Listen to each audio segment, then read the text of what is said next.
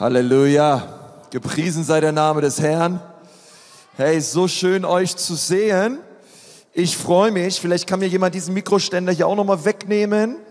Ähm, ich glaube, das macht der Marvin. Hey, Marvin, weißt du, dass du ein Geschenk bist, ey? Ihr seid der Hammer. Nochmal einen Applaus fürs Worship-Team. Ähm, auch in Erlangen. Und auch in Ansbach. Hey, ich freue mich so über alle Leute, die mit dabei sind, ja, auch ähm, an den Standorten in Ansbach, in Erlangen, alle Leute online, alle Leute, die hier in Nürnberg sind. Ah, das tut so gut. Ähm, Frankenland shall be saved, ja. Ähm, wir wollen es den Franken so schwierig wie möglich machen, in die Hölle zu kommen. Und ähm, wir sind gemeinsam unterwegs auf dieser Mission. Und äh, deswegen ist es ganz wichtig, hier werden alle Leute gebraucht, ja. Also die Zeit des Abhängs ist vorbei kommt aufs Deck, alle Mann, alle Frauen, alle werden gebraucht. Gemeinsam haben wir eine Mission, ähm, das Frankenland für Jesus Christus zu erreichen. Amen. Und von daher, also Liebe geht raus an äh, Benno und Michi und eure Teams und die ganzen Friends in Ansbach und Erlangen, alle, die zu Hause sind. Richtig stark. Ich habe gerade mal überlegt, als äh, Pastor Tobi das gesagt hat, wegen Next Steps. Next Steps hatte früher vier Schritte. Mittlerweile haben wir das Ding schon runtergedreht auf drei Schritte. Und jetzt am Sonntag, ne, das musst du dir mal überlegen, da kannst du zwei Schritte auf einmal machen. Da dachte ich dir, wenn du so schlau warst, letzten Sonntag bei Next Steps gewesen zu sein und gehst diesen Sonntag nochmal, kannst du ja diesen Sonntag Schritt zwei und drei zusammen machen. Das heißt, in zwei Sonntagen wärst du komplett durch Next Steps durch. Das ist ein neuer, das ist neuer Rekord, Leute. Ja, das ist Weltrekord. So schnell hat noch niemand Next Steps durchgemacht wie in diesem Monat. Also ich weiß nicht, ob ich das so gut finden soll, aber es ist einfach diesen Monat so. Ähm, und von daher kommenden Sonntag, Schritt zwei und drei, sei dabei. Ansonsten geht's im Mai wieder los, in neuer Frische. Okay, und das ist cool. Ähm, ich habe heute ich habe heute Abend auf jeden Fall ein Wort auf dem Herzen. Ich, wer von euch ähm, mag die Predigtserie, die wir gerade haben? Komm, folge mir nach. Ähm, ich finde es auch Hammer, ähm, dass wir das so durchgehen und wirklich gemeinsam in die Evangelien schauen und wir gehen direkt auf Ostern zu. Hey, ich möchte sagen, lade alle Menschen ein, die du kennst. Ähm, verteile Flyer in deiner Nachbarschaft, bei deinen Arbeitskollegen, bei deinem Bäcker, bei deinem Zahnarzt, bei deinem Friseur, überall, wo du bist. Alle Menschen müssen die gute Botschaft von Jesus hören. Und gib, lad, lad einfach richtig krass ein, ja, auch über soziale Medien, über WhatsApp, Instagram, wo auch immer du dich so rumtümmelst. Und das, das ist stark, da freue ich mich extrem drauf. Und wir werden nach dem, ähm, auch nach dieser Serie, ähm, die wird auch noch zwei Wochen, drei Wochen nach Ostern weitergehen, werden wir auch eine Serie starten, auch über die Sendschreiben. Ähm, da freue ich mich drüber, über die Offenbarung ähm, Offenbarung 2 und Offenbarung 3. Das wird richtig stark, da freue ich mich. Und dann werden wir im Mai, am ersten Mittwoch, ich mache mal einen kleinen Teaser, aber am ersten Mittwoch im Mai wird der Ingolf Elze da sein. Das wird richtig stark. Könnt ihr euch jedenfalls drauf freuen. Ähm, der freut sich auch schon auf uns. Und ich glaube, da liegen noch mal so richtig starke Wochen auch vor uns. Und ich habe heute Abend mal so der Predigt den Titel gegeben, es ist Endzeit und ich habe keine Angst. Wollen wir es nochmal zusammen sagen? Es ist Endzeit und ich habe keine Angst. Sagen es nochmal. Es ist Endzeit und ich habe keine Angst. Okay? Wenn du ein, ähm, wenn du gut drauf bist und sagst, hey, das ist relevant für mein Leben, dann hol irgendwas raus und schreib mit. Was immer geht und was immer wichtig ist, auch für Sonntag, bringt eure Bibeln mit. Ja. Es gibt auch äh, die Bibel in richtige Buchformat, ja, mit so Seiten zum Umblättern ähm, das darf man auch mitbringen. Ja, das ist richtig cool. Ich gehe euch in dem Fall heute auch nicht mit einem guten Beispiel voran. Es tut mir leid. Ja, ich auch habe auch meine digitale Version dabei. Ähm, aber die Bibel ist immer so wichtig, Leute. Und dass ihr eure Bibeln mitbringt am ersten Mittwoch sowieso, aber auch sonntags. Und ansonsten einfach mitschreibt, was glaube ich, ganz wichtig ist, besonders ähm, bei dieser Lehre heute Abend. Ähm, es ist Endzeit und ich habe keine Angst. Und ich möchte dich mal bitten, dass wir gemeinsam Matthäus 24 aufschlagen. Das sind ganz wichtige Verse von unserem, direkt aus dem Mund von unserem Herrn Jesus. Und dann wollen wir mal einige Verse, sehe ich gerade lesen, also bis Vers 13 und ab Vers 3, Matthäus 24, 3 bis 13. Ich bete nochmal mit uns. Herr Jesus, wir danken dir von ganzem Herzen, dass du uns keinen Geist der Angst gegeben hast, sondern der Liebe, Kraft und der Besonnenheit. Vater, und auch wenn es dunkler wird, danken wir dir, dass dein Licht hell leuchtet. Und danke, Herr, dass wir uns nicht fürchten brauchen, Herr, denn du bist mit uns. Und Vater, auch für diesen Abend bete ich, Vater, dass jeder Geist von Angst weicht. Vater, wir stehen auch auf gegen jeden Geist von Schwäche und von Krankheit in Jesu Namen. Herr, und wir beten, dass dein Reich kommt in unserer Mitte, in Jesu Namen. Amen. Amen. Matthäus 24 ab Vers 3. Sag uns doch, wann wird das geschehen und welches Zeichen wird deine Wiederkunft und das Ende der Welt ankündigen? Fragen die Jünger Jesus. Jesus sagt in Vers 4, gebt acht, dass euch niemand, sagt mal niemand, dass euch niemand irreführt. Ja. Es ist ganz interessant, die Jünger wollten wissen, okay, wann wird all das passieren? Ja, wann Jesus, wann wirst du wiederkommen? Wann werden wir sehen, wie deine Königsherrschaft anbricht? Und was ich interessant finde an der Antwort Jesu, die wir gleich gemeinsam lesen werden, ist, dass Jesus ihnen keinen Zeitpunkt gibt. Er sagt ihnen nicht, okay, dann wird es passieren. Aber was Jesus tut ist, er bereitet ihre Herzen darauf vor und sagt zu ihnen, es wird kommen. Ich werde euch nicht den Zeitpunkt nennen, aber der Zeitpunkt wird kommen. Und, und er sagt ihnen, es geht darum, dass ihr vorbereitet seid, dass wenn es soweit ist, dass eure Herzen fest sind. Also es geht nicht um eine Zeit, ja, auch ich werde dir heute Abend nicht sagen, wann Jesus wiederkommt, weil ich weiß es selber nicht. Aber ich glaube von ganzem Herzen, meine, meine Kinder sind 30 Jahre jünger als ich. Ich glaube von ganzem Herzen, meine Kinder werden Jesus sehen. Ich glaube von ganzem Herzen, die Zeit ist ähm, besonders durch die Staatsgründung Israel 1948, haben wir eine ganz andere Rechnung auch und wir gehen schnurstracks auf das zu, was wir gleich lesen in Matthäus 24. Und die Bibel sagt in Vers 5, denn viele werden unter meinem Namen auftreten und sie werden behaupten, sie seien der Messias und sie werden viele irreführen. Sagt mal viele. Vers 6, ihr werdet von Kriegen hören, ihr werdet hören, dass Kriegsgefahr droht. Lasst euch dadurch nicht erschrecken. Okay, das ist erstmal unsere Haltung, ja, ganz wichtig. Ja, lasst euch hierdurch nicht erschrecken. Und erstmal ganz ehrlich, ich finde, das ist ein sehr merkwürdiger Befehl, den Jesus hier gibt, wenn du dir den Kontext anschaust. Ich denke mir so, ey Mann, wie jetzt? Keine Angst?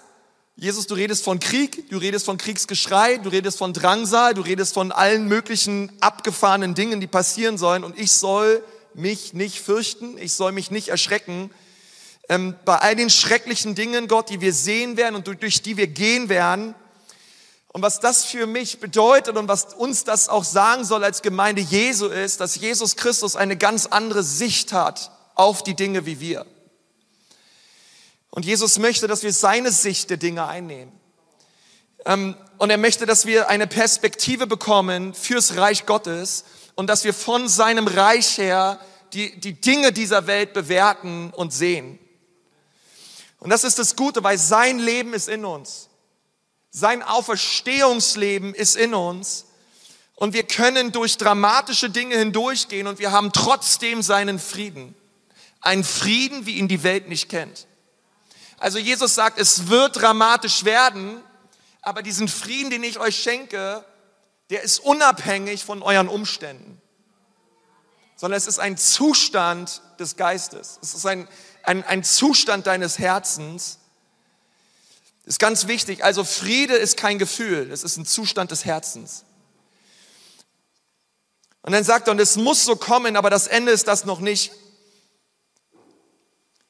Okay, ich, ich glaube auch, was wir momentan sehen in der Ukraine, ich befürchte, ist es erst der Anfang. Und es kommt, es kommt was, was, was Finsteres, Böses auf uns zu. Aber die Bibel sagt, das ist noch nicht das Ende. Ein Volk wird sich gegen das andere erheben und ein Reich gegen das andere.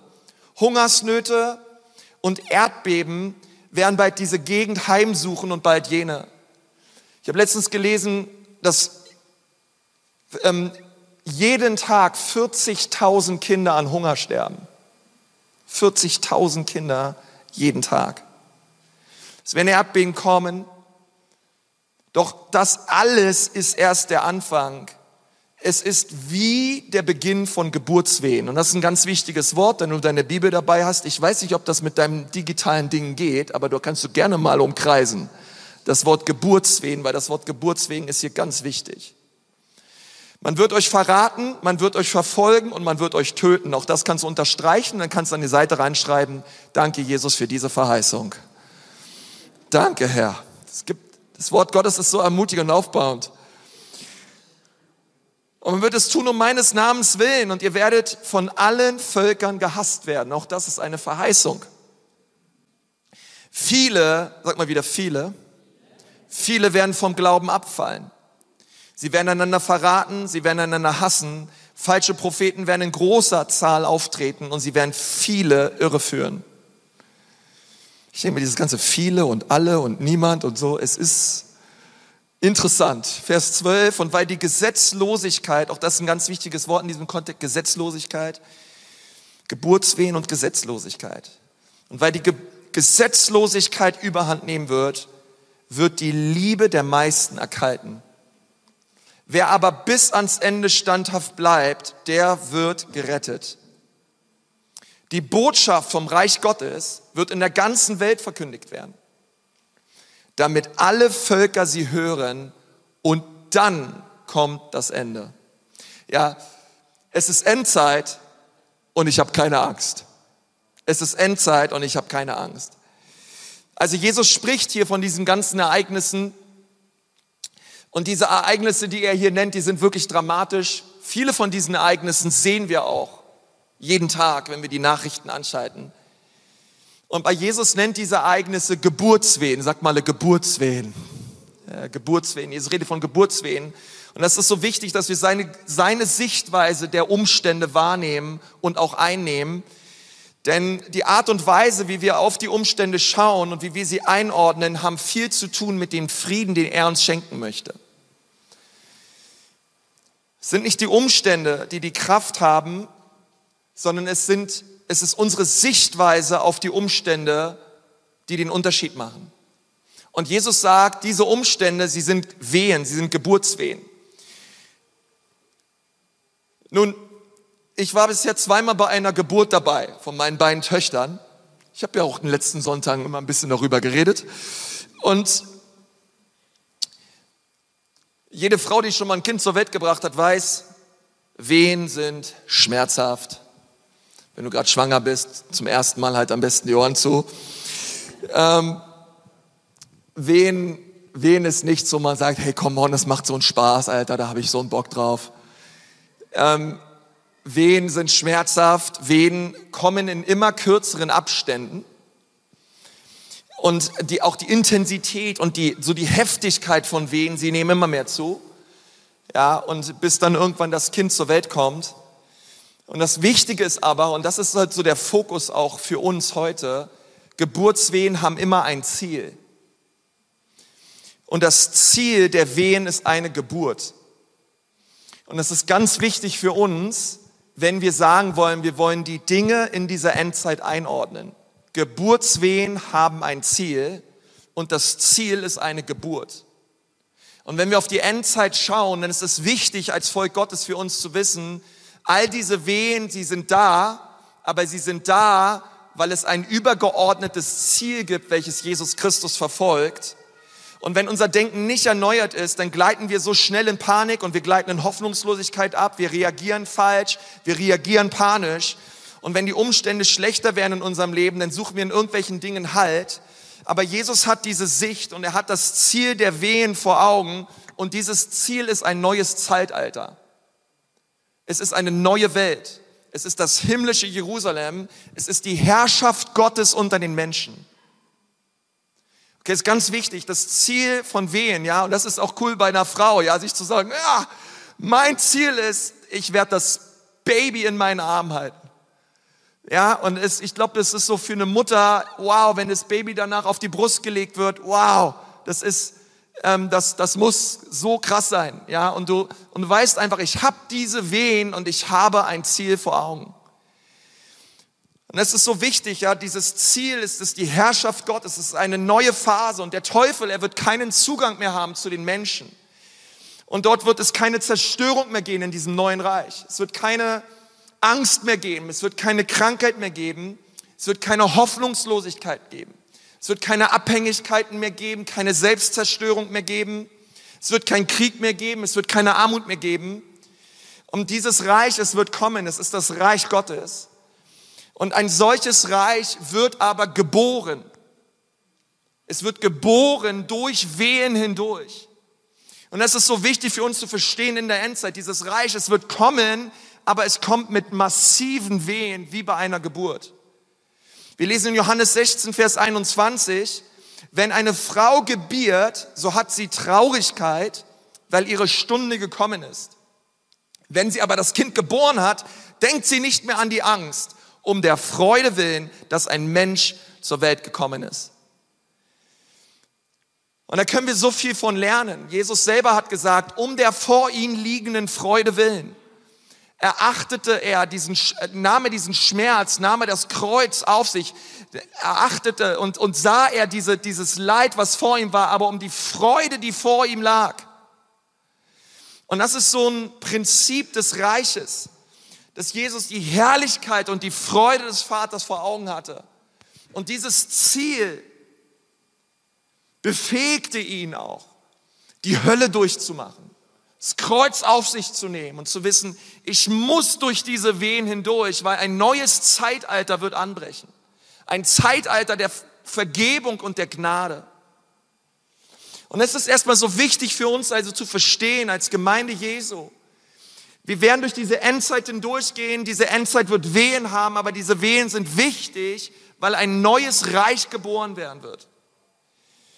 Und es gibt zwei völlig entgegengesetzte Dinge, die passieren werden, Trends, die passieren werden in der Endzeit. Das erste ist, wir lesen von zunehmender Verführung und Abfall im Volk Gottes.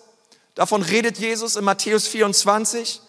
Er redet darüber, dass Menschen in Gemeinden fehlgeleitet werden, dass sie, dass sie abkommen werden vom Glauben, dass sie abfallen werden vom Glauben. Und das zweite ist, er redet von Wiederherstellung zur Kraft. Und das ist interessant, weil beides kommt gleichzeitig. Es kommt ein Abfall vom Glauben, es kommt, ein, es kommt eine, eine Zeit der zunehmenden Verführung, aber es kommt auch eine Wiederherstellung der Kraft und der Herrlichkeit, stärker als das, was wir in der Apostelgeschichte lesen. Und das beides zu sehen und das beides wahrzunehmen, hilft uns, die Sichtweise Gottes einzunehmen für die Endzeit für die Wehen, die kommen werden. Und ich möchte starten mit diesem ersten Punkt, die zunehmende Verführung. Und ich habe drei Punkte dazu mir aufgeschrieben zu dem Thema zunehmende Verführung. Und ich habe drei Punkte zu dem Thema Wiederherstellung zur Kraft. Okay? Also, aber wir fangen mal mit dem Negativen an und wir enden mit der Herrlichkeit. Oh, Halleluja. Weil ich möchte sagen, die Herrlichkeit wird kommen. Vielleicht hast du dir schon mal überlegt, in Johannes 2 die Hochzeit zu Kanaan. Warum war das das erste Wunder Jesu? Die Hochzeit zu Kanaan, es ist ein prophetisches Bild der Endzeit, dass der Bräutigam auf der Hochzeit am Ende den besten Wein ausschenken wird. Das Beste kommt zum Schluss. Die größte Herrlichkeit, sie liegt noch vor uns. Und damit meine ich nicht den Himmel, sondern ich meine hier auf dieser Erde erweckliche Vorstände, äh, Zustände, wie wir uns sie nicht vorstellen können. Äh, massiv und krass. Weil Jesus liebt es, den besten Wein bis zum Schluss aufzuheben. Okay, und das erste, aber da, aber da sind wir noch nicht. Wir sind erstmal bei zunehmender Verführung. Okay, und ich habe uns drei Dinge gegeben, die wir mitnehmen dürfen. Ähm, das erste ist, wir können Nein sagen zur Sünde. Ja, ich habe das mal so genannt, wir können Nein sagen zur Sünde. Und ich merke, dass ich durch meine Wiedergeburt eine Fähigkeit von Gott bekommen habe und diese Fähigkeit lautet, ich kann Nein sagen zur Sünde. Ähm, ich liebe unser College, echt. Ich liebe das Momentum College. Shoutout an die ganzen Lehrer und Studenten. Ihr seid der Hammer. Ähm, oh, was, es ist so stark zu sehen, was Gott in dem Leben von diesen jungen Menschen tut. Und wenn du nicht weißt, was du nach dem Sommer tun sollst, komm ins College. Und weißt du, Römer 8, ich bin mit den Studenten äh, die letzten, ach, ich weiß gar nicht, Leute, wie lange, die letzten Monate durch den Römerbrief gegangen. Die letzten wirklich Monate, seit September oder so sind wir im Römerbrief. Und wir kommen nicht wirklich weiter, weil es ist einfach immer zu viel. Ich halte mich immer an Versen auf und komme nicht weiter, aber die sind so herrlich und ich sage immer zu den Studenten, wir können nicht einfach weitergehen. Es geht nicht, wir müssen darüber reden. Und dann lesen wir in Römer 8, ja, Römer 8, es ist der, hey, wenn, wenn der Römerbrief ein Berg wäre, da ist Römer 8 die Spitze, ja, die, die, die, die, der Gipfel an Herrlichkeit.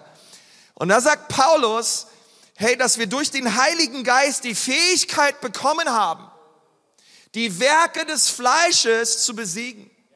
Dass wir durch den Heiligen Geist nicht mehr, und das ist ganz wichtig, wir müssen, wir brauchen nicht mehr Ja sagen zur Sünde sondern wir haben nun eine neue Kraft empfangen. Und diese Kraft befähigt uns, die Werke des Fleisches zu töten. Und das ist ganz, ganz wichtig. Und ich muss mich selbst immer wieder neu daran erinnern, täglich daran erinnern. Ich muss erkennen, dass jetzt, wo ich gläubig bin, ich eine neue Fähigkeit habe, Nein zu den Dingen zu sagen, die sündhaft sind. Du hast die Kraft, Nein zu sagen. Und wenn du es doch nicht tust, dann tust du es einfach nur, weil du es willst. Und das ist das Problem.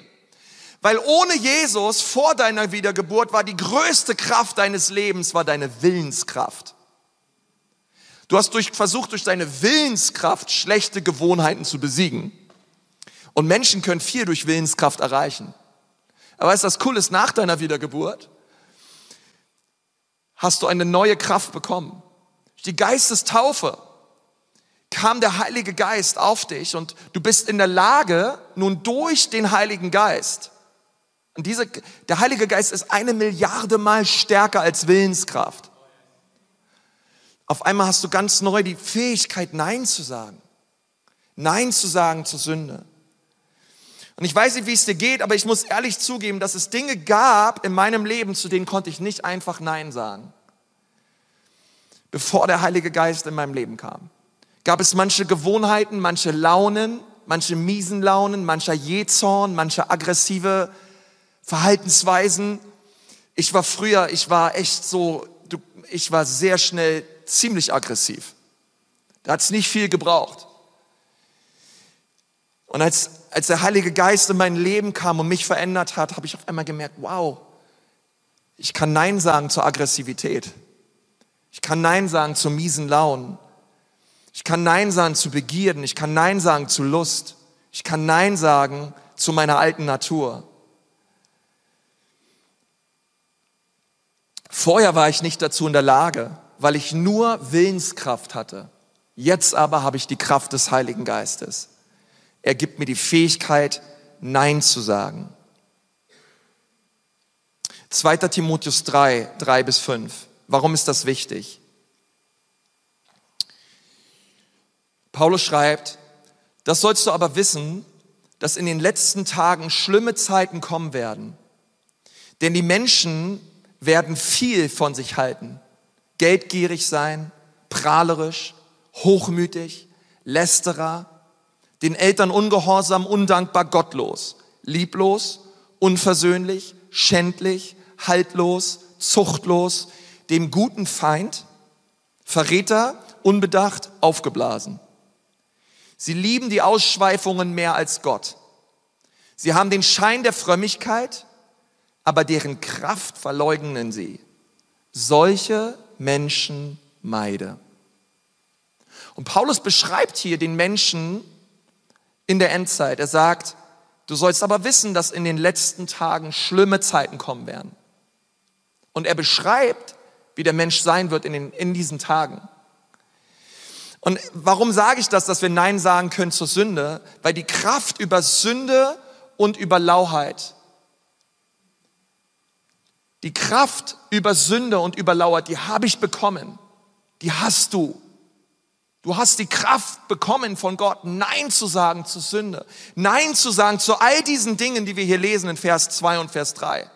Wir haben keine Entschuldigung mehr. Gott hat uns alles gegeben, was es braucht, um ein Leben in Heiligkeit zu führen. Er hat uns alles gegeben. Und er sagt, hey, hier, werden, hier geht es hier geht es ja nicht einfach nur um Menschen, die behaupten, dass es keine Wunder mehr gibt, sondern er sagt, hey, sie haben den Schein der Frömmigkeit, aber deren Kraft verleugnen sie und da geht es nicht einfach nur um Kraft, Wunder zu tun, sondern hier geht es um die Kraft, Nein sagen zu können zur Sünde. Und da werden Menschen aufstehen, die werden sagen, hey, ist doch nicht so schlimm. Ähm, genieße dein Lebensstil der Lauheit, genieße dein Lebensstil der Kompromisshaftigkeit. Ähm, es passt schon alles, mach wie du möchtest. Und Menschen werden uns ein Lebensstil von Sünde und von Kompromissen als normal verkaufen wollen. Aber weißt du, was das Schöne ist? Wir haben den Heiligen Geist bekommen. Der, der in uns ist, ist größer als der, der in der Welt ist. Und auch wenn wir mal fallen, die Bibel sagt, der Gerechte, aber er steht auf. Und wir dürfen aufstehen in der Kraft des Heiligen Geistes. Und auch wenn sich Sünde vielleicht gut anfühlt, auch wenn Sünde vielleicht besonders am Anfang vielleicht sich gut anfühlt, aber die Rechnung kommt immer. Die Rechnung der Sünde kommt immer, aber du und ich, wir können Nein sagen. Du kannst Nein sagen zur Sünde. Du bist kein Opfer. Du bist kein Opfer deiner Gefühle und deiner Begierden oder von, von deiner, deiner schlechten Gewohnheiten. Leg deine Opfermentalität ab. Der, der in dir ist, ist größer und stärker. Und du kannst Nein sagen durch die Kraft des Heiligen Geistes. Und du kannst rein leben und du kannst heilig leben. Wir sind nicht mehr verpflichtet, unseren Gefühlen nachzurennen, sondern wir können durch die Gnade Gottes Nein sagen. Das Zweite ist, ich muss ein bisschen schneller machen, wir können Nein sagen zur Freundschaft mit Menschen, die sich gläubig nennen, aber Sünde für normal heißen. Sag's nochmal, siehst du, fällt die Technik sofort auch da hinten, weil die haben da Angst vor. Der Teufel hat da Angst vor. Wir können Nein sagen zu Freundschaft mit Menschen, die sich gläubig nennen, aber Sünde normal heißen. Und das ist, was wir hier gelesen haben bei Paulus. Er sagt, solche Menschen meide. Das finde ich interessant, weil die Bibel das ganz klar sagt. Er sagt, hey, wir sollen solche Menschen meiden, die einen sündhaften, kompromisshaften Lebensstil für gut oder für normal heißen. Wir sollen diese Menschen meiden. Und ich möchte ganz ehrlich sagen, wenn Menschen lau geworden sind, wenn sie Kompromisse eingehen im Leben, hey, wir müssen, wir haben, wir müssen für sie beten. Ja, und wir haben auch wirklich von Gott das Mandat bekommen, auch Dinge anzusprechen. Auch zu sagen, hör mal Bruder, hör mal Schwester, so wie du lebst, das, was du sagst, so wie du drauf bist, ist nicht in Ordnung. Ist vor Gott nicht in Ordnung, du tust damit Gott keinen Gefallen, du tust damit dir selbst keinen Gefallen. Hey, und weißt du was, ich möchte dir helfen, aus deiner Kompromisshaftigkeit herauszukommen. Ich möchte dir helfen. Meine Kleingruppe, wir wollen dir helfen als Church, wir wollen dir helfen, rauszukommen aus diesem sündhaften Leben. Aber wenn diese Menschen nicht wollen und wenn sie feststecken in ihrer Sünde und nicht raus wollen, dann sagt die Bibel, dann sollen wir solche Menschen meiden. Und manchmal denke ich so, ähm, vielleicht sind es besonders jüngere Leute, keine Ahnung, aber wir, wir denken manchmal, hey, wir wollen sie gewinnen, ja, indem wir werden wie sie indem wir mitmachen, was sie mitmachen, indem wir gucken, was sie gucken, indem wir reden, wie sie reden. Aber in der Hoffnung, wenn du Filme und Dinge mitmachst, die sie machen, wirst du sie nicht gewinnen. Ein lauer, einen lauen Christ gewinnst du nicht, indem du mit ihm zusammen sündigst. Die Bibel sagt, schlechter Umgang verdirbt gute Sitten. Und die Bibel ruft uns aus, in, auf, in dieser Endzeit zu sagen, hey, jetzt ist die Zeit zu brennen. Jetzt ist es die Zeit, heilig zu leben. Jetzt ist es die Zeit, zu Geschwistern hinzugehen und sagen mal, hey, die Art und Weise, wie du redest, die Art und Weise, wie du drauf bist, das ist nicht in Ordnung. Aber weißt du, nicht, nicht mit einem verdammenden Herzen, sondern wir wollen Menschen gewinnen, weil wir jeden Menschen lieben. Und das ist so der Spirit, den wir brauchen in dieser Zeit. Die Liebe unseres Herzens soll nicht erkalten. Nein, wir wollen Menschen gewinnen für Jesus, aber wir gewinnen sie nicht, indem wir werden wie sie. Und deswegen möchte ich jeden ermutigen, such dir die Heißen, such dir die Feurigen, such dir die Leute, die radikal mit Jesus unterwegs sind. Wir haben viele solche Leute in unserer Church. Du musst nicht mit irgendwelchen Laschi-Faschis, Waschlappis und halbe lauen Christen abhängen. hey, du, das brauchst du nicht. Such dir die heißen und geh mit denen, gib mit denen Vollgas. Weil dein Herz ist zu kostbar, dein Leben ist zu kostbar, als dass du dein Leben verschwendest mit Menschen, die, die, halb, die halb bei Jesus sind und halb in der Welt. Halber Christ, ganzer Mist. Merkt ihr das? Halber Christ, ganzer Mist. Okay, merkt ihr das einfach. Ähm, Paulus sagt weiter in Vers 7, die immerzu etwas Neues hören wollen und doch unfähig sind, jemals die Wahrheit zu erkennen. So wie einst die ägyptischen Zauberer Jannis und Jambres sich Mose widersetzten, so widersetzen sie sich auch dieser Irrlehre der Wahrheit. Es sind Menschen, deren Denken durch und durch verdorben ist und deren Glaube keiner Prüfung standhält. Doch sie werden nicht weit kommen, denn ihr Unverstand wird ebenso offen zutage treten wie es bei jenen Zauberern der Fall war. Und das Dritte ist, wir können Nein sagen zur Gesetzlosigkeit. Jesus sagt, und die Gesetzlosigkeit wird zunehmen am Ende der Zeit. Wir haben es gemeinsam gelesen. Gesetzlosigkeit ist nicht zu verwechseln mit Gesetzlichkeit. Das ist völlig anderes. Gesetzlosigkeit wird zunehmen. Das heißt, diese Menschen rebellieren gegen die Maßstäbe Gottes. Sie wollen nicht wahrhaben, dass das Wort Gottes wahr ist und dass Gott uns die Kraft gibt, nach seinem Wort zu leben. Also nimmt Gesetzlosigkeit zu.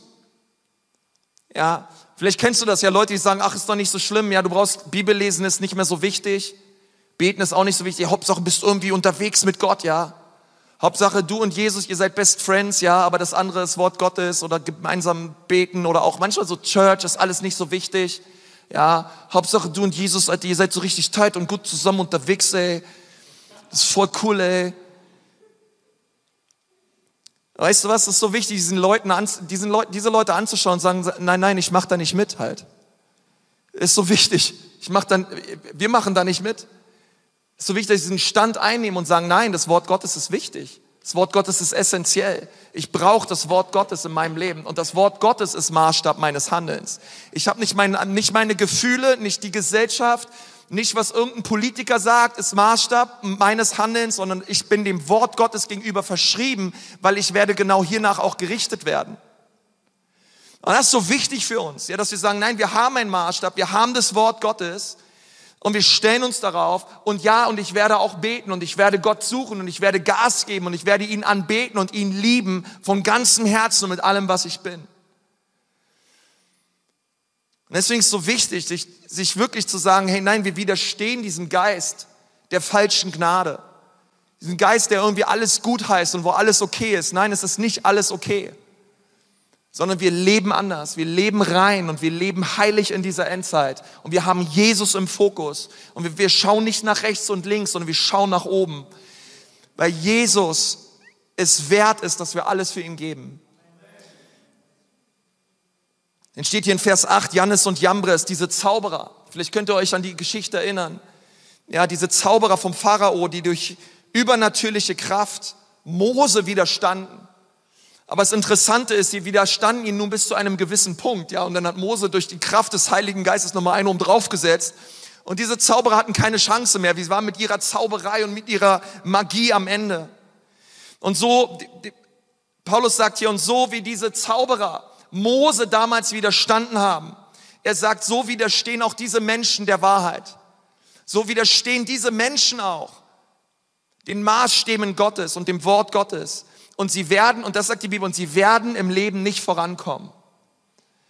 Das ist interessant, Vers 9, und sie werden nicht vorankommen. Ja, also, ist interessant, also, wir sehen in der Bibel, es gibt einen riesen Clash of Clans. Ja, es gibt einen riesen Clash zwischen Menschen, die kompromissbereit sind, ja, und sich von allem verabschieden nach dem Motto, so spricht der Herr, das alles gibt es nicht mehr, ja, ich mache mein eigenes Ding. Und sie haben einen Anstrich von Frömmigkeit, sie haben einen Anstrich vom Glauben. Und auf der anderen Seite gibt es die Heißen. Gibt es die, die kompromisslos mit Jesus unterwegs sind. Die Leute, die radikal für Jesus brennen und sagen, Herr, ich bin mir, ich bin dir allein verschrieben. Ich und mein Haus, wir wollen dir dienen. Du bist meine größte Liebe, Jesus. Und nicht mehr lebe ich, sondern Christus lebt in mir. Und das beides sehen wir im, in der Endzeit. Diese beiden, die, fast schon wie diese beiden Lager, die am Entstehen sind. Und deswegen möchte ich dir das nochmal sagen, in dieser Endzeit. Du hast die Kraft, Nein zu sagen zur Sünde. Du hast die Kraft, Nein zu sagen zu Freundschaften mit Menschen, die sich gläubig nennen, aber Sünde für normal heißen. Du hast die Kraft. Und dieser Typ, der da mit dir aus ist und der mit dir schlafen will, hey, schieß ihm zum Mond. Schieß ihm zum Mond. Und sag, hey, weißt du was? Ich will einen heißen Typen. Ich will jemanden, ich will jemanden, der für Jesus brennt Ich will jemanden, der für Jesus brennt, echt. Weil ich möchte dir eins sagen, wenn du, dein, wenn du den Typen mit deinem Körper hält, wenn du den Typen mit deinem Körper anziehst, dann musst du ihm auch mit deinem Körper halten. Und ich sag dir, das willst du nicht. Weil auch dein Körper wird sich irgendwann verändern. Deswegen fang damit überhaupt erst nicht an. Dein Gesicht ist viel zu hübsch dafür. Zweiter Punkt, die Wiederherstellung zur Kraft und zur Reinheit. Okay, also wir haben gerade gehört, wozu wir alles Nein sagen können in der Kraft des Heiligen Geistes. Die Wiederherstellung zur Kraft und Reinheit. Jesus sagt eben, diese beiden Dinge werden passieren. Ähm, es wird ein Abfall kommen, es werden Menschen kompromisshaft werden, die Liebe der meisten wird erkalten. Aber auf der anderen Seite lesen wir Matthäus 24, Vers 14. Und dieses Evangelium, ja, und das passiert mitten in dieser Zeit. Mitten in dieser Zeit von Kriegen und von Hungersnöten, mitten in dieser Drangsal, mitten in diesem in Ende dieser, dieser heftigen Geburtswehen. Dieses Evangelium vom Reich Gottes wird in der ganzen Welt verkündigt werden zum Zeugnis für alle Heidenvölker und dann wird das Ende kommen. Und das finde ich interessant. Und das erste ist, den ersten Punkt, der mir so wichtig ist, die Haltung, die wir brauchen als Volk Gottes in der Endzeit ist, wir brauchen eine Offenbarung unserer Identität. Immer mal ganz wichtig, wenn ich durch diese Endzeit gehe, ich muss wissen, wer ich bin in Christus. Ich muss wissen, ich bin ein Sohn und eine Tochter des Allerhöchsten. Du musst in den Spiegel schauen und wissen, wer du bist. Du musst es dir selber immer wieder sagen, du musst es selber aussprechen über dein Leben, denn wenn du es nicht tust, dann werden es andere für dich tun. Und andere Stimmen werden kommen und dir sagen, wer du bist. Aber du bist das, was Gott sagt, wer du bist. Das Evangelium vom Reich Gottes. Und Reich Gottes bedeutet, es gibt einen König, dieser König er hat ein Reich. Und in diesem Reich leben seine Kinder. Das ist das Evangelium vom Königreich. Und ich muss verstehen, ich habe eine Krone auf, ich habe ein Zepter in der Hand, ich habe Momang an, naja, weiß ich nicht, hat ein König, ja, ja, irgendwas. Und ich herrsche im Leben mit Christus. Du musst das wissen. Du bist kein Himpfli-Pimpfli bist kein kleines Würstchen und du bist auch nicht der letzte Hans vom Dienst. Sondern du regierst im Leben mit Christus.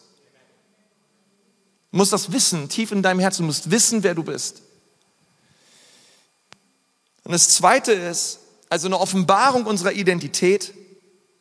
Ich habe letztes Jahr da viel drüber geredet auch. Du kannst dir gerne Predigtserie auch anhören ähm, vom Reich Gottes letztes Jahr. Habe ich sechs Wochen lang über unsere Identität geredet als Königskinder. Und das zweite ist eine Sehnsucht nach stärkeren Kraftwirkungen des Geistes. Also eine Offenbarung unserer Identität, aber das zweite ist auch eine Sehnsucht nach stärkeren Kraftwirkungen des Geistes. Matthäus 24, Vers 14, dieses Evangelium vom Reich Gottes wird in der ganzen Welt verkündigt werden zum Zeugnis. Und das finde ich interessant, dass sie steht zum Zeugnis zu einem Zeugnis. Eine Übersetzung sagt, ein Zeugnis mit Beweiskraft.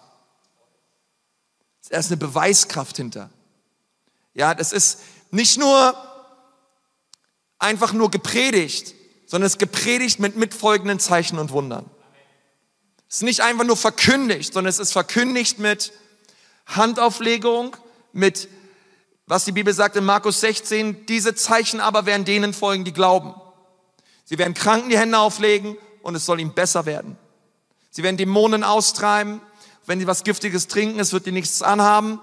Und, und sie werden in neuen Sprachen reden und all diese Dinge. Das ist, das ist das verkündigte Evangelium zum Zeugnis, zum Zeugnis unter Beweiskraft. Und das ist, ihr Lieben, etwas, wonach ich mich sehne, dass es zunimmt in unserer Mitte.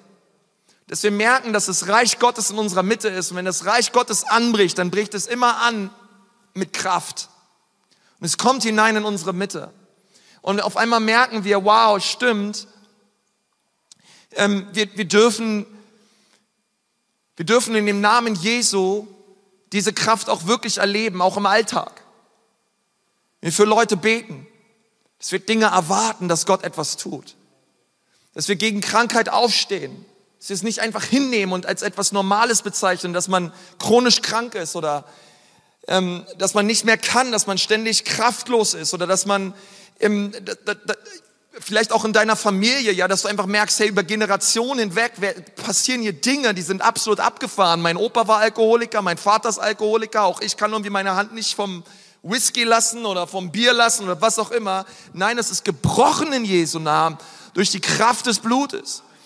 Und dann fangen wir an aufzustehen innerlich, weil wir sagen, hey, warte mal, dieses Evangelium, es wird verkündigt unter Beweiskraft. Und das Evangelium, es ist, es, es ist zum Zeugnis. Und auf einmal merke ich, hey, warte mal, wir haben den Teufel überwunden durch das Blut des Lammes und durch das Wort unseres Zeugnisses und wir haben unser Leben nicht gelebt bis, geliebt bis zum Tod. Und da ist Kraft auch in meinem Zeugnis. Es ist Kraft darin, wenn ich verkünde, was Jesus Christus für mich tut. Und das ist so stark. Und auf einmal merken wir, hey, in dieser Zeit der Drangsal, in dieser Zeit der Geburtswehen, öffnet sich auf einmal ein zweiter Stream von heißen Christen, von heißen Typen und Typinnen, die unterwegs sind in ihrer Identität und in der Kraft des Heiligen Geistes und sie werden mitten in dieser Endzeit das Evangelium verkünden ohne Angst und ohne Furcht. Auf einmal sind da richtig heiße Leute unterwegs auf diesem Erdkreis, hier in Nürnberg, in Erlangen, in Ansbach, die sind auf einmal, der Heilige Geist ist auf ihnen in, in seiner Fülle und die Leute sind unterwegs und es wird dunkel, ja, aber das Licht Gottes leuchtet hell durch sie hindurch. Sie sind wie eine, wie eine Burg, wie eine Festung für Menschen. Und auf einmal, auf einmal sind diese Leute da und, und sie bringen auf einmal eine, eine Hoffnung in, inmitten diese Finsternis. Sie bringen auf einmal Leben hinein inmitten von einem Tod, der passiert. Und dann merken wir auf einmal, wow, was Gott sich gedacht hat, auch inmitten dieser Geburtswehen, ist, dass er sein Volk mobilisiert die sagen, nein, wir schämen uns nicht fürs Evangelium, sondern wir sind dabei, dieses Evangelium zu verkünden und rauszuhauen überall, wo wir sind, dass Jesus lebt. Wir haben keine Angst mehr. Hey, wie stark wäre das?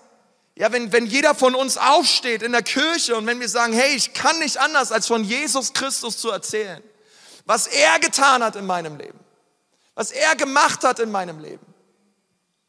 Wenn Leute dich anschauen und sagen, hey, warum bist du so fröhlich? Was ist passiert? Kannst du sagen, ich sag dir, was passiert ist. Jesus ist passiert. Er hat mein Leben gerettet. Er hat mich reingewaschen durch sein Blut. Ich war mal anders drauf, aber Jesus ist in mein Leben gekommen und er hat alles neu gemacht. Und dann gehen diese Menschen hinaus und zwar in die ganze Welt. Und ich, und ich, wenn ich die Ecclesia Church sehe, da sehe ich Leute, die hinausgehen in alle Welt. Die nicht nur in Deutschland bleiben, sondern die hinausgehen in alle Welt. Und die sagen, hey, und wir gehen in die, in die arabischsprachigen Länder. Und wir gehen hinaus, wir, wir gehen in die anderen Länder, wir gehen nach Osteuropa, wir gehen nach Afghanistan, Pakistan, in die Mongolei, nach Tschetschenien, wir gehen hinein, gerade in diese Dinge, ja. Und, und, und, und dann haben wir hier in Deutschland, haben wir, haben wir so, eh, so viele Leute unterwegs, die on fire sind, ja, auf ihren Arbeitsplätzen und dort, wo Gott sie hingestellt hat, in der Schule, in der Uni, zu Hause. Und auf einmal merken wir, wie das Reich Gottes anbricht durch jeden einzelnen von uns der seinen Platz einnimmt und sagt, ich bin ein Missionar. überall, wo ich bin. Ich bin ein Gesandter. Ich bin ein Gesandter vom Himmel für meine Arbeitskollegen. Ich bin ein Gesandter des Himmels. Also eine Offenbarung unserer Identität. Das zweite ist eine Sehnsucht nach stärkeren Kraftwirkungen des Geistes. Und das dritte ist eine Sehnsucht nach Erweckung. Eine Sehnsucht nach Erweckung. Ja. Also Endzeit bedeutet nicht, oh, ich bin so optimistisch, es wird so eine richtig krasse Herrlichkeit und Erweckung kommen. Halleluja. Aber es bedeutet auch nicht, wir sind arme Würstchen, verkriechen uns im Keller, Kartoffelsack rüber, nehmen uns an die Hand und singen Kumbaya. Es ist irgendwas dazwischen. Versteht ihr das? Es ist irgendwas dazwischen. Okay? Und das ist so wichtig für uns zu wissen. Jesaja 60, 1 bis 3. Mach dich auf und werde Licht. Eine prophetische Rede von Jesaja über die endzeitliche Gemeinde. Mach dich auf. Sag mal, mach dich auf. Mach dich auf, werde Licht. Denn dein Licht kommt und die Herrlichkeit des Herrn geht auf über dir. Sie geht auf über dir. Denn siehe, Finsternis bedeckt die Erde. Matthäus 24, Finsternis bedeckt die Erde und ein tiefes Dunkel die Völker. Jetzt kommt Gottes Wort an dich. Aber über dir geht auf der Herr und seine Herrlichkeit erscheint über dir. Und Heidenvölker werden zu deinem Licht kommen und Könige zu dem Glanz, der über dir aufgeht. Und auf einmal sehen wir, was Gott vorhat in dieser Endzeit. Diese Dinge, die parallel laufen und Jesus spricht uns zu und sagt, hey, mach dich auf, werde Licht. Mach dich auf. Die Zeit des Herumirrens, die Zeit des Herumeierns, die Zeit, sich von allen möglichen Quellen inspirieren zu lassen, die Zeit, den ganzen Tag Netflix zu schauen und YouTube zu schauen und allen Mist sich reinzuziehen. Diese Zeit ist vorbei. Sie ist vorbei. Das hört heute auf in Jesu Namen. Ich eier nicht mehr rum, sondern ich mache mich auf und ich werde Licht. Heute mache ich mich auf und ich werde Licht. Diese Trägheit und diese Bequemlichkeit in meinem Leben, sie ist vorbei in Jesu Namen. Ich habe letztens, war, stand ich an der Ampel, da war ein Aufkleber drauf. Stell dir vor, es ist Krieg und niemand geht hin. Ich finde den Aufkleber super. Aber stell dir vor, es ist Erweckung und keiner geht hin. Stell dir vor, Gott tut etwas auf dieser Erde und wir sind nicht dabei. Nein, nein, nein, wir sind dabei in Jesu Namen. Und wir sagen, der trägt halt den Kampf an in unserem Leben. Und wir sagen, nein, ich warte nicht, ich gehe jetzt los. Diese alte Passivität, dieser alte Mensch, dieser alte Konsti, er hat hier nicht mehr das Sagen. Und ich höre auf zu warten, okay? In Berlin sagt man mal, ich habe die Faxen dicke von all den Dingen in meinem Leben, von denen ich mich habe treiben lassen. Das hört jetzt auf. Okay, und ich fange an, Gottes Wort zu lesen. Ich fange an, Jesus im Gebet zu suchen. Ich fange an, ihn anzubeten von ganzem Herzen. Ich suche ihn, auch wenn ich mich nicht danach fühle. Ich bete ihn an, auch wenn ich gerade merke, ach, eigentlich würde ich jetzt viel lieber irgendwas watchen und mir irgendeine, irgendwas anderes machen. Nein, nein, nein, nein. Es ist vorbei. Ich mache mich auf und ich werde Licht. Das Feuer des Herrn, es brennt in mir.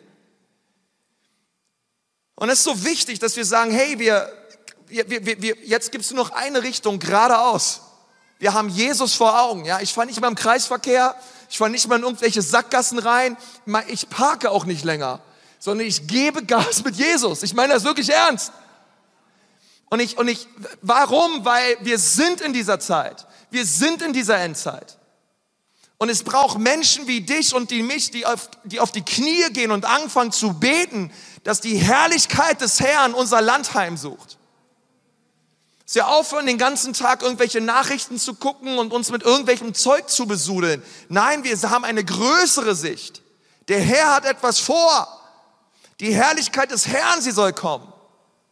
Und auf einmal merken wir, ja, Jesus, danke. Trotz all der Umstände, trotz der Craziness in dieser Welt Du schenkst mir deinen Frieden. Du schenkst mir deine Ruhe. Ich bin nicht länger, mein Friede ist nicht abhängig von meinen Umständen, sondern Jesus, ich schaue zu dir. Und Jesus, weil ich auf dich schaue, bin ich bereit zu verzichten. Bin ich bereit aufzuhören, Dinge zu tun, die ich getan habe. Die ganze Corona-Zeit, Herr Jesus, habe ich alles Mögliche gemacht, Jesus. Rumgehangen und mir alles Mögliche reingezogen. Das hört jetzt auf. Es hört jetzt auf. Das Problem ist nämlich bei dem Quatsch, den wir uns oft reinziehen, ja, Jesus vergibt dir. Ja, auch wenn du manchmal dir blöde Dinge anschaust und wenn du Dinge anschaust, die du dir nicht hättest anschauen sollen, ja, Jesus vergibt dir. Das Problem ist nicht, dass Jesus dir nicht vergibt. Ja, er vergibt dir. Das Problem ist, dass du, nachdem du diesen Schwachsinn geschaut hast, du erstmal zwei, drei Tage wieder brauchst, um halbwegs geistlich auf dem Damm zu sein. Das Problem ist, dass du dass du's, nachdem du dir den Dreck reingezogen hast, du erstmal wieder tagelang brauchst, um dich aus diesem Sumpf von Verdammnis und von Schuldgefühlen halbwegs in der Kraft des Heiligen Geistes wieder rauszuholen, damit du wieder halbwegs für Jesus brennst. Jesus vergibt dir auf jeden Fall, das ist nicht die Frage. Aber hier geht's mehr um einen Lebensstil von Sünde, Buße, Sünde, Buße, Sünde, Buße, sondern wir wollen siegreich leben in der Kraft des Heiligen Geistes. Und wir wollen Vollgas geben mit Jesus. Jesus sagt in Johannes 14, euer Herz werde nicht bestürzt. Glaubt an Gott und glaubt an mich. Und dann redet Jesus im ganzen Johannes 14 und auch im Johannes 16 darüber, die zwei herrlichsten Verse der Bibel, wie er seinen Geist uns geben wird und wie dieser Geist uns in alle Wahrheit führen wird, wie er uns leiten wird in der Endzeit. Und ich bin Gott so dankbar, dass er uns seinen Geist schenkt. Und auf seine Stimme wollen wir hören. Und ich möchte das zusprechen. Hey, hab, bekomm immer mehr eine Offenbarung über deine Identität. Wisse, wer du bist.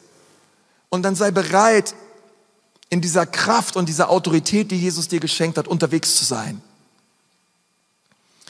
Und dann das Dritte ist, ähm, hey, lass uns eine Sehnsucht entwickeln, einen Hunger entwickeln in unser Herzen nach Erweckung. Vater, gieß dein Geist aus. Gieß hinaus über mich, Herr.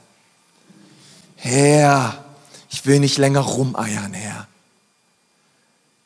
Herr, sondern mach mich heiß für dich, Herr. Gieß dein Geist aus, Herr, über mich. Herr, Leute, auch in meinem Leben ein neues Kapitel ein, deiner Kraft und deiner Herrlichkeit. Und ich möchte dich einfach fragen, jetzt hier auch an den anderen Standorten noch online. Wir wollen noch mal kurz Gott Antwort geben, auch auf das, was wir gehört haben. Es ist Endzeit und ich habe keine Angst. Ich habe keine Angst. Und auch du brauchst keine Angst haben. Weil wir treffen die Entscheidung zu sagen, Jesus, wir sind die Heißen. Wir wollen für dich brennen. Und wenn du ja, einfach merkst auch, hey, du möchtest Gott Antwort geben auf das Gehörte. Und du sagst, Pastor, in meinem Herzen merke ich, ich muss heute diese Entscheidung treffen, einmal ganz neu. Du bist vielleicht Kompromisse eingegangen. Vielleicht, du weißt auch in deinem Herzen auch, dass du momentan Dinge tust, die sind vor Gott nicht in Ordnung. Diesen, diesen Sieg über Sünde du merkst, wie dieser Sieg eigentlich noch nicht so richtig da ist in deinem Leben, sondern du fällst immer wieder in die gleiche, in die gleiche Sache rein. Immer wieder. Jesus will dich heute befreien. Will dich losmachen von jeder, von jeder Kette. Sein Blut ist in der Lage, alles zu zerschlagen, Ketten zu zerschlagen, Gefängnistüren aufzumachen dich hineinzuführen in seine Freiheit. Und wenn du heute merkst, dass du sagst, ja, Pastor, es ist dran für mich, ich, ich mache mich heute auf. Ich höre auf, diese Kompromisse immer wieder einzugehen. Ich bin kein lauer Christ, Jesus, sondern ich möchte für dich brennen. Denn es ist heute deine Zeit, ein Rendezvous mit dem Himmel zu haben, mit Jesus Christus selbst in dein Herz hinzuhalten und zu sagen, Jesus, wasch mich rein durch dein Blut. Vergib mir meine Schuld.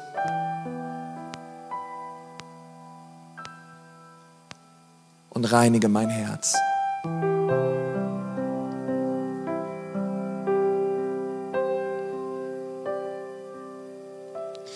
Wisst ihr, was der Unterschied ist zwischen Evangelisation und Erweckung? Evangelisation bedeutet, dass ein Sünder nach vorne kommt und Buße tut. Erweckung bedeutet, dass ein Christ nach vorne kommt und Buße tut. Buße tun. Dass sie die toten Werke ablegen. Dass sie sagen, Jesus, ich lebe für dich von ganzem Herzen. Und wenn wir das tun, hat der Herr seinen Geist verheißen, dass ausbricht, dass ihn ausgießt in reine Gefäße. Wenn du heute sagst, ja, das möchte ich tun, möchte meine Schuld ablegen, meine Sünde ablegen, am Fuß von Golgatha, all meine Sünden ablegen vor Jesus. Vielleicht gibt es auch eine bestimmte Sache, mit der musst du heute Abend brechen. Lade ich euch ein, auch in, auch in Ansbach, in Erlangen. Michi und Benjo könnt auch gerne nach vorne kommen. Dass sie einfach aufsteht aus den Reihen und dass sie einfach nach vorne kommt hier. Du einfach merkst, hey, das ist jetzt dran für dich. Du willst diesen heiligen, du willst diesen Schritt jetzt gehen. Und du willst es ganz neu sagen, Jesus, mein Leben ist dir geweiht und du möchtest mit gewissen Dingen brechen heute Abend. Dann merke ich, das ist wirklich eine Gnade da gerade. Komm nach vorne. Komm einfach hier nach vorne und bring diese Sache zu Jesus. Komm nach vorne, es ist, es ist Gnadenzeit. Bringe diese Sache zu Jesus. Halt ihm dein Herz hin und sag, Jesus, reinige mein Herz. Reinige mein Herz, Jesus. Reinige mein Herz, Jesus. Auch in Erlangen, Ansbach, geht nach vorne, auch wenn du zu Hause bist, einfach im Wohnzimmer, in der Küche, einfach beuge deine Knie. Sag, Jesus, vergib mir meine Schuld. Vergib mir Jesus. Vergib mir Jesus. Und die, Gnade des Herrn ist da. Er wäscht dich rein durch sein Blut. Die Bibel sagt, bekennt eure Schuld, bekennt eure Schuld. Legt diese, legt diese Sünde ab am Kreuz und empfange seine Gnade. Empfange seinen Sieg, aber leg diese Sünde ab. Nenne diese Sünde beim Namen. Sag Jesus, ich lege Unreinheit jetzt ab in Jesu Namen. Es tut mir leid, Jesus. Ich lege Kompromisshaftigkeit ab, Jesus. Bitterkeit, ich lege es jetzt ab. Ich lege Stolz ab.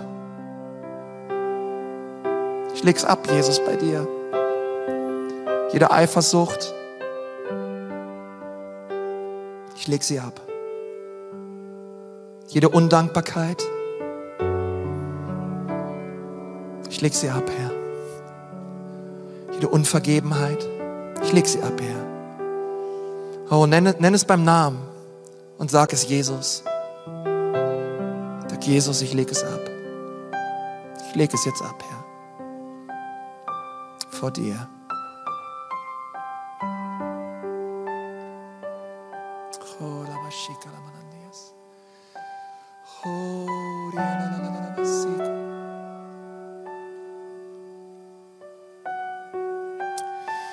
Leg es ab am Kreuz. Sag, Jesus, tut mir leid. Es tut mir leid, Jesus. Es tut mir leid, Jesus, dass ich geredet habe wie die Welt. Mir Dinge angeschaut habe, die die Welt sich anschaut. Es tut mir leid, Herr. Oh, wasch mich rein, Jesus, durch dein Blut. Oh, wasch meine Augen rein, wasch meine Ohren rein, wasch mein Herz rein, Jesus, durch dein Blut. Mach du mich neu, Herr. Vater, gieß dein Geist aus über mich, Vater, mach mich neu. wenn du das getan hast, dann gibt es einen zweiten ganz wichtigen Schritt, den du unbedingt tun musst. Und zwar müssen wir jetzt empfangen. So musst du jetzt seine Vergebung empfangen und sagen, danke Jesus, dass du mir jetzt vergibst. Danke Jesus, ich empfange jetzt deine Gnade. Ich empfange jetzt deine Reinheit. Ich fange, empfange jetzt deine Gerechtigkeit. Ich empfange jetzt von dir. Danke, Jesus, für diesen Tausch am Kreuz.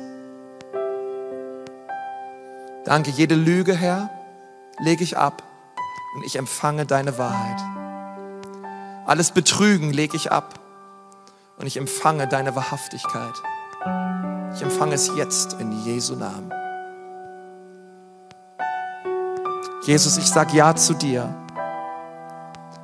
Ich sage Nein zum Teufel. Ich sage Nein zu den Werken des Fleisches. Ich sage Ja zu dir. Danke für deine Gnade. Danke für deine Gnade. Danke, dass deine Gnade stärker ist als mein Versagen. Danke, dass ich dein Sohn bin. Danke, dass ich deine Tochter bin. Und Jesus, ich sage auch jetzt jeder Verdammnis, dass sie weichen muss in Jesu Namen. Alle Schuldgefühle, die mich beladen, die auch, ja, die, die müssen jetzt aufhören in Jesu Namen. Und ich habe deine Vergebung empfangen, Herr. Danke für deine Gnade. In Jesu Namen. In Jesu Namen. Amen. Amen. Amen. Amen. Come on, ja, komm, wir geben Jesus einen Applaus. Er ist gut. Er ist gut. Danke, Jesus. Danke, Jesus. Hey, gut, so gut, dass ihr vorne wart auch. Und das nochmal so richtig festgemacht haben. Hey, es ist so wertvoll und es ist so kostbar. Es ist so eine wichtige Zeit auch an diesem ersten Mittwoch, wo wir zusammenkommen als Church. Wenn wir sagen, Herr, wir wollen und wir sehnen uns nach persönlicher Erweckung auch. Und, und es bleibt nichts, mich, mir bleibt nichts weiter zu sagen, als hey, ich liebe es, euer Pastor zu sein. Liebe geht raus, auch an die anderen Standorte. Ich freue mich auf Pray First am Freitag. 6 Uhr. Hier in Nürnberg zumindest. Ah. Ich bin letztens, eine Sache erzähle ich euch ähm, am Pray First am Freitag. Ähm, ich weiß nicht, wann ich das letzte Mal Pray First verschlafen habe, aber letzten Freitag war es soweit. Ähm, ich habe verschlafen und dann war es 6 Uhr. Ich bin völlig panisch aufgewacht. und Nein, Sex kann nicht sein, Herr. Und dann überlegt man sich, fährt man noch hin oder nicht.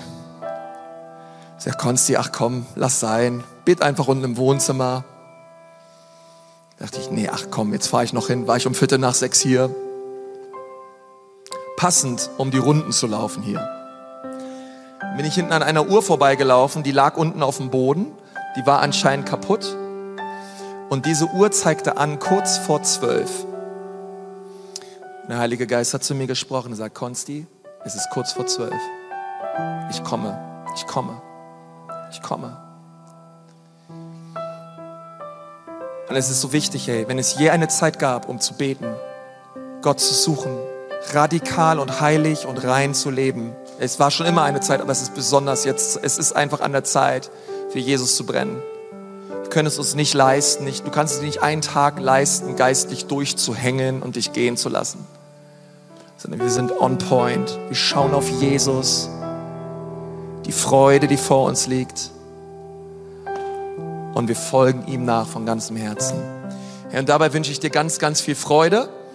Und ähm, dann sehen wir uns Freitag oder auch Sonntag wieder bei einem unserer Gottesdienste. Alles, alles Liebe. Bis dann. Macht's gut. Ciao.